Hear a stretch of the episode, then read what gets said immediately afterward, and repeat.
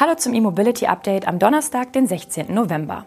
Heute berichten wir unter anderem über den E-Kleinwagen von Renault für unter 20.000 Euro, den Produktionsstart des Polestar 4 und eine globale Norm für Angaben zum Schnellladen. Die Sendung wird Ihnen präsentiert von Manicus, Ihrem Partner für intelligente E-Mobility-Ladelösungen. Renaults neue Elektroautosparte Ampere hat ein neues Stadtauto angekündigt. Der als Legend bezeichnete City-Stromer soll ab 2025 zu einem Einstiegspreis von weniger als 20.000 Euro auf den Markt kommen. Und das ist bereits der Preis vor Abzug möglicher Förderungen. Dabei handelt es sich auch nicht um einen China-Import, wie es beim aktuellen Dacia Spring der Fall ist. Stattdessen soll der Renault Legend in Europa gebaut werden. Nach Informationen von Reuters soll der Stromer im slowenischen Werk in Novo Mesto produziert werden, wo bereits der aktuelle Twingo samt Elektrovariante vom Band läuft. Details zum Antrieb und den Batterien des E-Kleinwagens gibt es nur wenige. Es soll ein kompromissloses Stadtfahrzeug werden, das nur 10 Kilowattstunden auf 100 Kilometer verbrauchen soll. Beim kommenden Renault 5 setzen die Franzosen bekanntlich auf NMC-Batterien. Für den günstigen Legend sind LFP-Batterien wahrscheinlicher. Der französische Konkurrent Citroën setzt bei seinem EC3 für 23.000 Euro bekanntlich auf solche Akkus. Insgesamt plant der Renault-Ableger Ampere bis zum Jahr 2031 sieben Elektromodelle, von denen dann insgesamt jährlich rund eine Million Einheiten hergestellt werden sollen. Im B-Segment startet Ampere mit dem Renault 5 im kommenden Jahr zu einem Startpreis von rund 25.000 Euro. Außerdem debütiert der elektrische Scenic.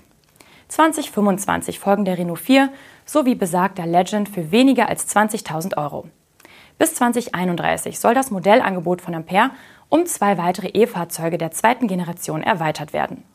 Generell will Renault beim Wechsel von der aktuellen ersten auf die kommende zweite Generation E-Autos die variablen Kosten um 40 Prozent senken. Etwa durch eine Kostenreduktion bei der Batterie, dem E-Antrieb, der Plattform sowie dem Karosserieaufbau. Zudem soll eine höhere operative Effizienz für 50 Prozent geringere Herstellungs- und Lieferkettenkosten sorgen. Es geht Renault also nicht nur um softwaredefinierte E-Autos, sondern solche zu bezahlbaren Preisen für Kunden und mit angemessener Marge für sich selbst.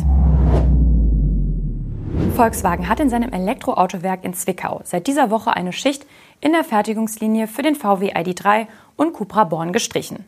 Angeblich wegen der geringen Nachfrage. Für die zweite Fertigungslinie droht Ähnliches, wenn sich die Nachfrage nicht ändert. VW Sachsen fertigt in Zwickau bekanntlich auf zwei Linien E-Autos. Die Linie 1 ist für die Kompaktmodelle ID3 und den Cupra Born. Auf der Linie 2 laufen die SUV-Modelle ID4, ID5 Audi Q4 e-tron und Q4 Sportback e-tron vom Band. Jene Linie 2 ruht derzeit komplett, weil es einen Lieferengpass bei dem neuen Elektromotor APP 550 gibt, wohl bis Anfang Dezember. Bei der Linie 1, die wegen der mangelnden Nachfrage bereits während der sächsischen Herbstferien im Oktober für zwei Wochen gestoppt wurde, wird nun die Nachtschicht gestrichen. Es werden also nur noch in der Früh- und Spätschicht ID3 und Cupra Born gebaut. Dieser Schritt hatte sich mit einer Änderung der vor rund 30 Jahren geschlossenen Betriebsvereinbarung angedeutet. Ende September hatte VW die Garantie zum Dreischichtbetrieb gestrichen und sich so die Möglichkeit geschaffen, auf zwei Schichten pro Tag umzustellen. Je nach Marktlage könnte im nächsten Jahr auch die zweite Linie in Zwickau auf einen klassischen Zweischichtbetrieb mit Früh- und Spätschicht umgestellt werden, erklärte ein VW-Sprecher. Beim ID3 soll in diesem Jahr eine Überlaufproduktion im Stammwerk Wolfsburg mit zugelieferten Teilen aus Zwickau starten.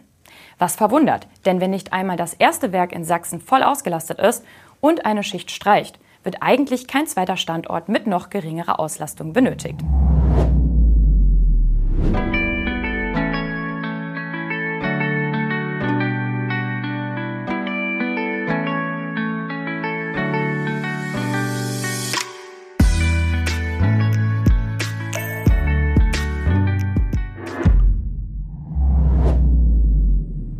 Polestar hat mit der Produktion des Polestar 4 in China begonnen.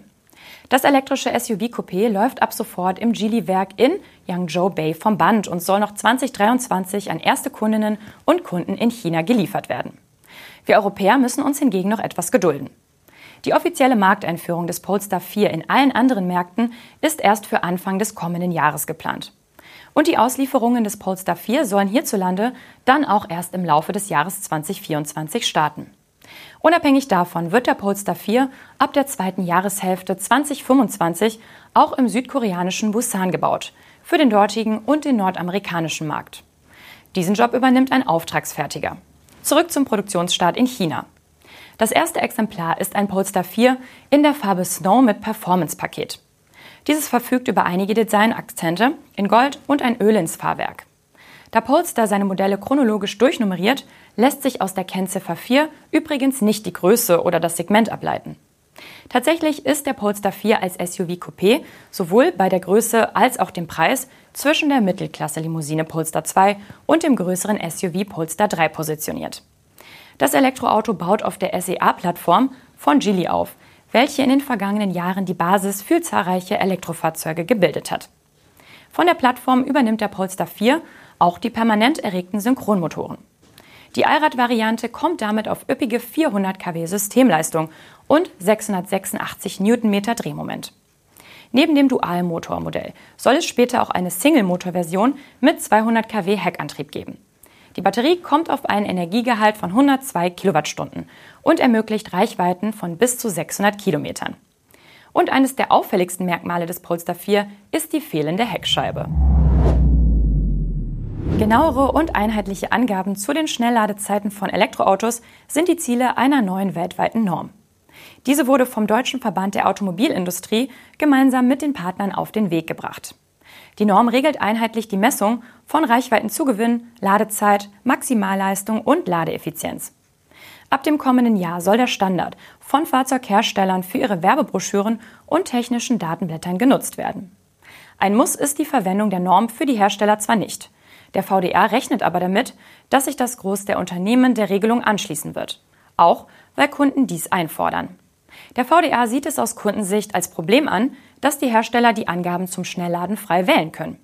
Viele Hersteller geben zwar die Zeit für den Ladehub von 10 auf 80 Prozent an, andere aber von 5 auf 80 Prozent, 20 auf 80 Prozent oder gar 30 auf 80 Prozent. Letzteres wird teilweise gewählt, um eine Ladezeit von weniger als 30 Minuten im Prospekt angeben zu können.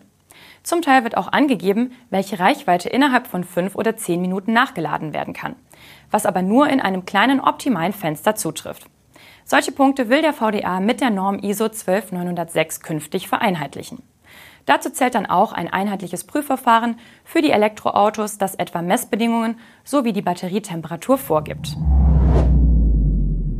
Lidl bietet auch in der Schweiz den Ladestrom an seinen Filialen bald nicht mehr gratis an.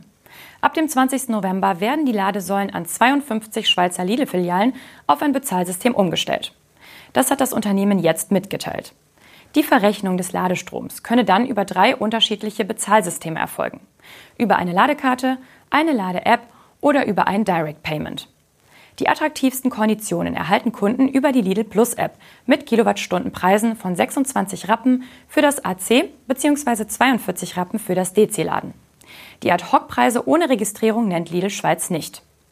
Seit der Inbetriebnahme der ersten Ladesäule in Dübendorf im Jahr 2016 hat Lidl Schweiz über 8 Millionen Kilowattstunden Strom über seine Ladestation gratis abgegeben. Zuletzt gab es über 250.000 Ladevorgänge pro Jahr oder im Durchschnitt rund 25 Ladevorgänge pro Säule am Tag, so der Discounter. In Deutschland hatte Lidl das Gratisladen bereits im September 2022 beendet. Und damit sind wir auch schon am Ende der heutigen Sendung. Das E-Mobility Update wird Ihnen diese Woche präsentiert von Manicus, Ihrem Partner für intelligente E-Mobility Ladelösungen. Bis morgen!